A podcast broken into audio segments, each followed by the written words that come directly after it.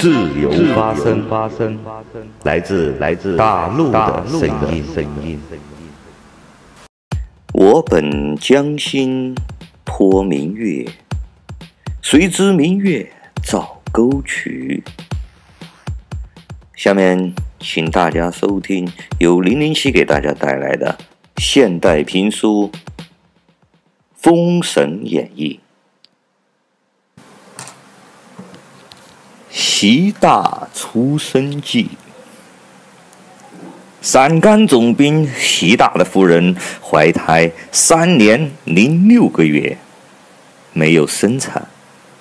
习总兵着急呀、操他娘的，这是怀的啥呀？别是肿瘤吧？请了军医诊断，却又非常正常。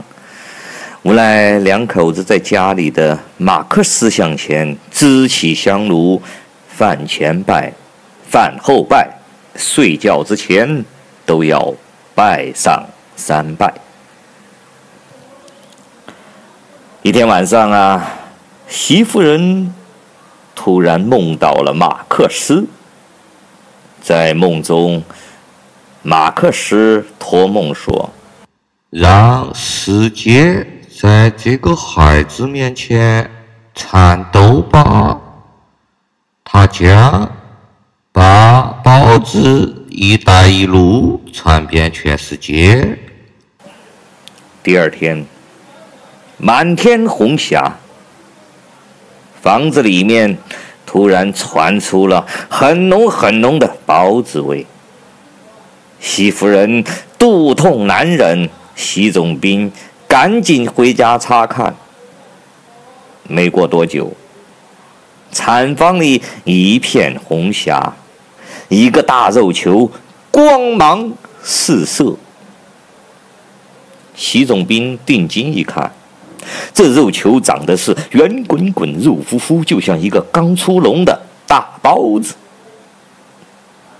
左看右看，却不像一个孩子。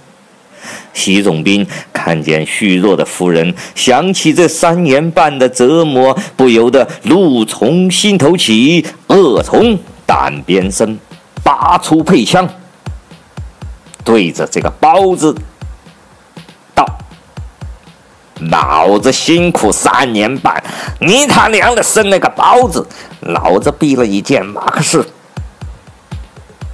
砰砰两枪打在肉包子上。却毫无痕迹。突然间，只见这个包子红光一闪，从肉球里蹦出个男孩，不仅不哭，还会走路，腰间还绑了一面党旗，镰刀锤子旗，红红的。这孩子走到媳妇的面前，娘，辛苦你啦。又跑到习总兵面前道。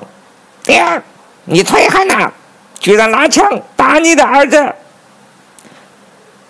习总兵大怒：“老子无产阶级革命家，马克思信徒，不信封建迷信，给老子老实点，要不然毙了你这个妖怪！”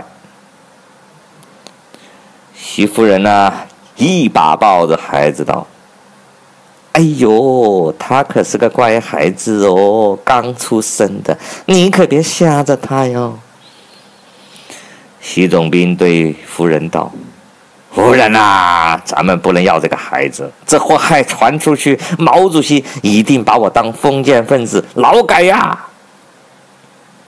想到毛主席镇压异类分子的惨状，两夫妻抱着孩子是痛苦不已呀。这个时候，门外有一个猪倌走了过来。这孩子真可爱呀，总兵大爷，我今年七十了，还没孩子，我帮你们养好吗？我是根正苗红、无产阶级的劳动者，我保证啊，把你们的孩子培养成一个合格的社会主义劳动接班人，扛两把金手锚，走十里。不花钱。习总兵与夫人相视一笑，转忧为喜。欲知后事如何，且听下回分解。